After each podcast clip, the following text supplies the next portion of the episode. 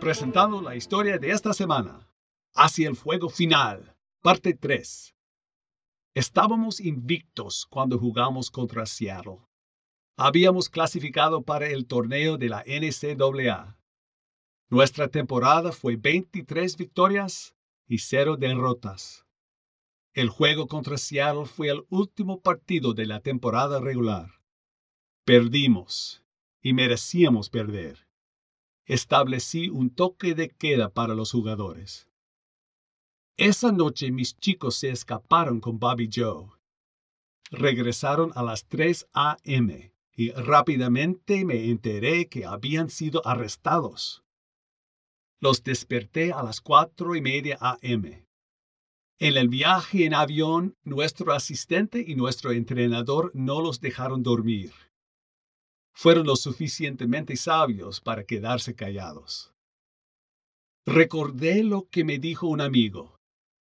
Él había jugado para mi entrenador, el señor Iva, en Oklahoma y conocía el juego. Me dijo, Don, sabes que esos tipos que tienes son otra cosa. Juegan duro. Podrían ganar a lo grande. Envié a Bobby Joe a la banca por haber liderado el fiestón de Seattle en la ciudad. El problema fue que nuestro próximo juego era en el torneo de la NCAA.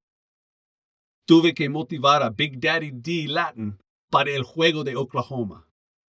Mo, mi asistente, y yo lo convencimos de que íbamos a jugar contra Weasel, el mejor reboteador de la nación.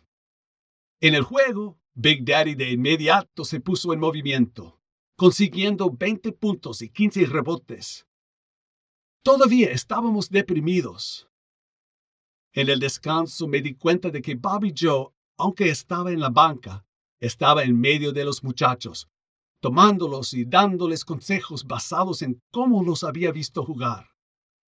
Siete minutos antes del medio tiempo puse a Bobby Joe en el juego. Ganamos el juego. Siguieron más juegos. Pasamos de las regionales a las semifinales nacionales y luego al campeonato nacional para jugar contra los Kentucky Wildcats. Rups Runs. Se esperaba que nos derrotaran. El entrenador Rupp dijo en privado que ningún equipo negro podría vencerlo. Bueno, éramos un equipo de blancos y negros. Mis muchachos no se sintieron intimidados con la charla basura decidí poner en marcha tres guardias. Sabíamos muy poco sobre las estrategias de Kentucky. Les gustaba correr. Volveríamos a la defensa y usaríamos tres guardias para detener cualquier ruptura antes de que los Runt pudieran correr. Fuimos con una nueva formación. Nadie en la multitud pareció reaccionar a que tuviéramos cinco titulares negros. Era una regla no escrita no comenzar con cinco jugadores negros.